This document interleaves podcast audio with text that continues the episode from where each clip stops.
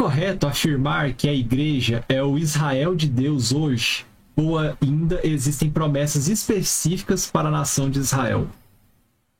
Uhum. Boa. Boa pergunta. Difícil essa, viu? Porque são duas, na verdade. A é. primeira é mais fácil, a segunda é mais complexa. Porque a primeira, dizer que a igreja é o Israel de Deus é fácil. Né? Você encontra essa continuidade nos escritos de Paulo aos Romanos, você encontra é, isso com clareza quando ele fala que a, a, judeu mesmo, né, o povo, filhos de Israel, filhos de Abraão, não é simplesmente uma questão de ser filho sanguíneo, mas filho da promessa. E ele ali faz exatamente o contraste com, com os judeus e os gentios que estão se convertendo às multidões enquanto os judeus não estavam. Que essa é a grande, grande questão que o apóstolo, apóstolo Paulo quer responder em Romanos capítulo 9 a 11, que é exatamente o, o ó do Borogodói para responder essa pergunta, é o, é o 10 e o 11. O 9 é mais fácil. É, apesar do pessoal brigar muito pelo 9 com a questão da soberania de Deus, mas vai tentar pegar o 10 e o 11, você vê a bronca. Mas, enfim, a, a, ali o apóstolo Paulo tenta responder essa pergunta de como é que o evangelho está sendo pregado aos gentios, mas os judeus estão, que são o povo, né, primeiro, que, que, que são os, os irmãos consanguíneos de Jesus, não creem nele. Como é que responde essa pergunta? Então, a primeira resposta que ele dá é soberania de Deus.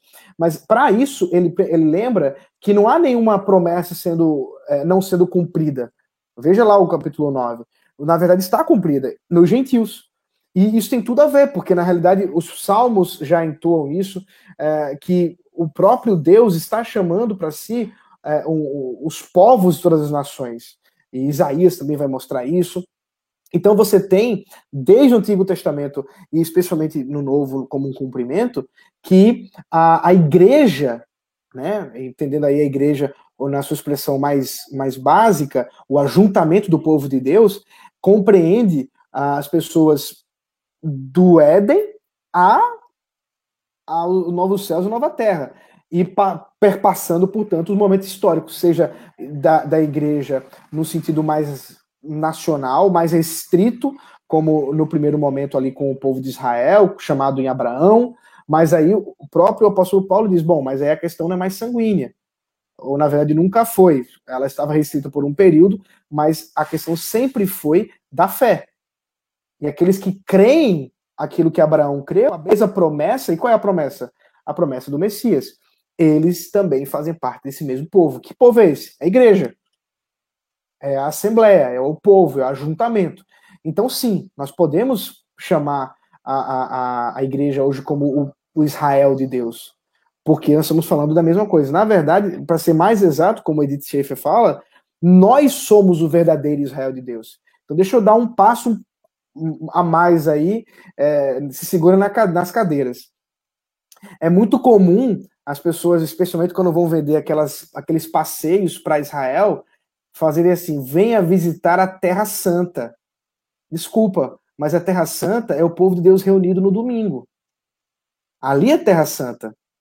O, o, a cidade, né, a cidade de Jerusalém, a, aquela região da Palestina, Israel, é uma, um lugar lindo, é um lugar histórico, mas não é Terra Santa. Pelo contrário, existe um monumento lá que é um sinal do juízo de Deus contra os incrédulos. E esse sinal é usado por muitos, inclusive crentes, cristãos, que vão lá para orar nesse local, eu já vou dizer o nome dele, como se fosse um lugar especial, quando ele, na verdade, é um sinal da justiça, da ira de Deus. O próprio Jesus havia profetizado isso quando o templo foi destruído e restou lá aquele muro da parte externa, que é chamado de Muro das Lamentações, que é um sinal do juízo de Deus, do cumprimento de Jesus, dizendo: é, Eu vou destruir e reconstruirei em três dias. E foi realmente destruído. Né? O ano 70 você tem a destruição do templo e nunca mais ele foi reerguido. E, e, na verdade, quem destruiu não foi o Império Romano, foi o Senhor Jesus. Foi o Senhor Jesus. O apóstolo Paulo, para compreender as profecias de Isaías a respeito de, uh, ao dizer assim, por um povo de outras línguas eu falarei e eles não me entenderão, ele vai dizer que isso se cumpre em Deus derramar o dom de novos idiomas, o chamado dom de línguas, dentro dos incrédulos judeus, para mostrar que ele vai cumprir essa promessa de juízo. Então, o dom de línguas, inclusive, é um sinal de, de juízo contra o povo de Israel, nessa mesma perspectiva aí uh, uh, desse Israel, vamos dizer assim, apóstata. Porque o verdadeiro Israel é a igreja cristã, aqueles que seguem o Messias, o verdadeiro Messias do povo de Israel.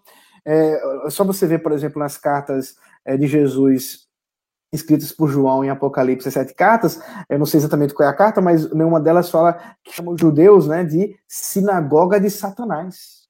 Veja a expressão que Jesus usa, sinagoga de Satanás. E tem um monte de gente aí ah, indo atrás da Terra Santa, fazendo orações no, no Muro das Lamentações, é, enquanto que, na verdade, o lugar para nós orarmos é exatamente no nosso quarto, é, para o Senhor Jesus Cristo, é, para o nosso Pai ouvir através do nome do Senhor Jesus Cristo, ou ajuntados com o povo de Deus. Ali sim, ali é Terra Santa, porque Deus se faz presente.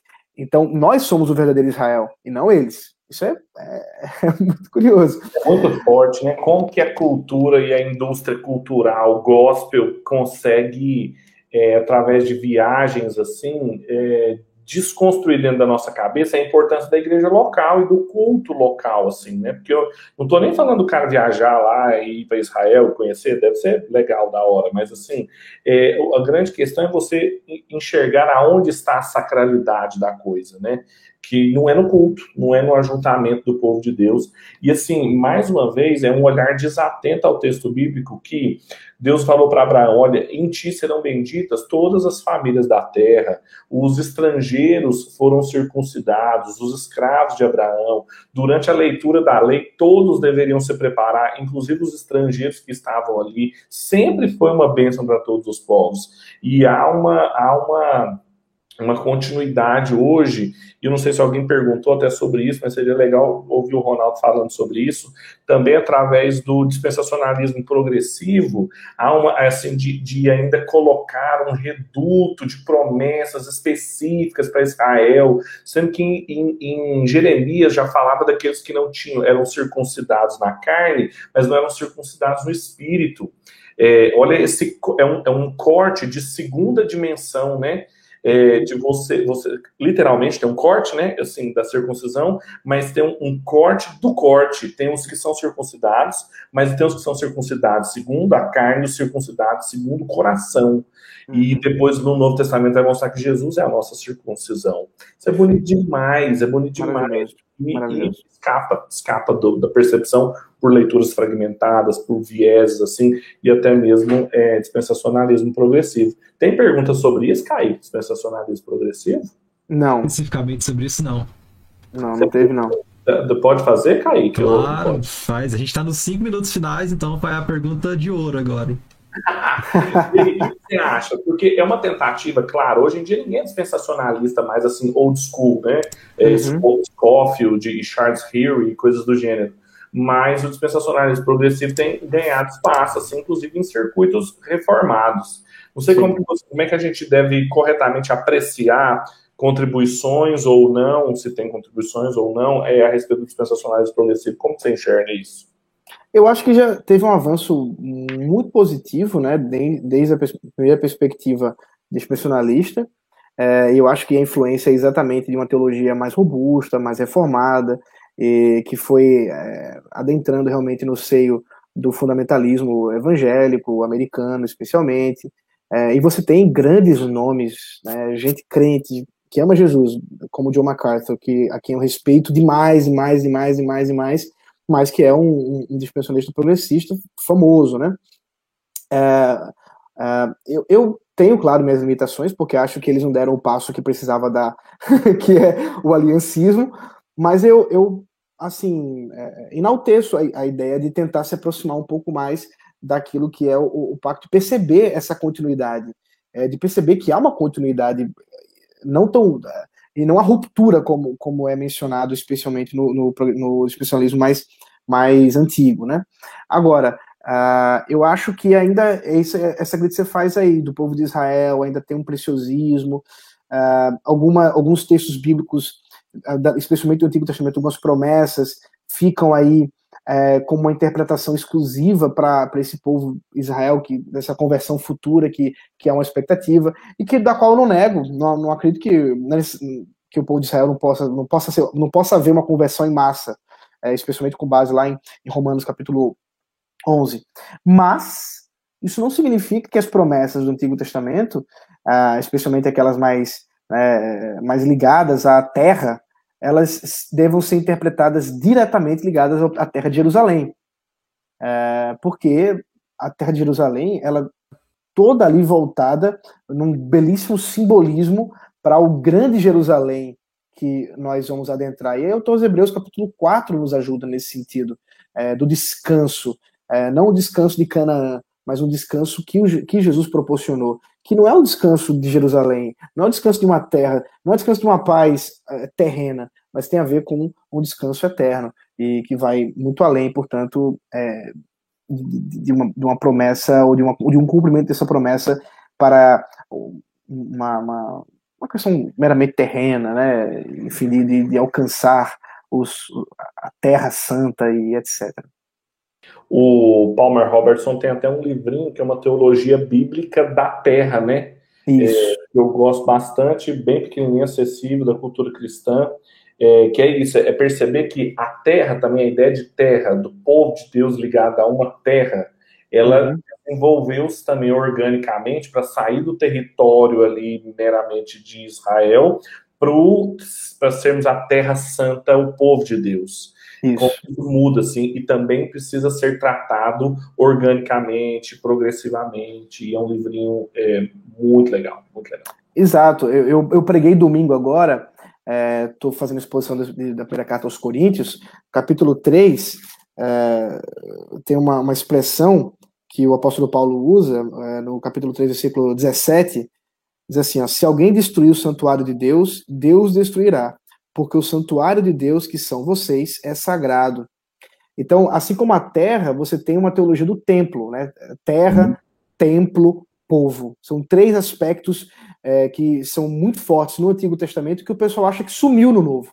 Mas na é. verdade, não. Você tem a terra, você tem o templo e você tem o povo. Só que diferente do Antigo Testamento, no Novo, aí tem a descontinuidade, né? No Novo, o povo não é mais de uma nação, mas são muitas nações. A terra não é mais Jerusalém, mas todos os lugares.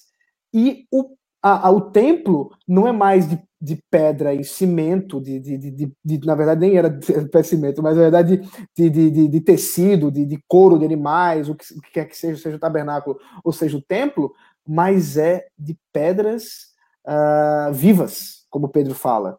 E esse é o santuário de Deus. Então você quer ir no santuário, na basílica de Deus, você precisa encontrar com o povo do Senhor no domingo. Lá está a basílica do Senhor. E pode ser debaixo de um pé de manga. Pode ser numa quadra. Né?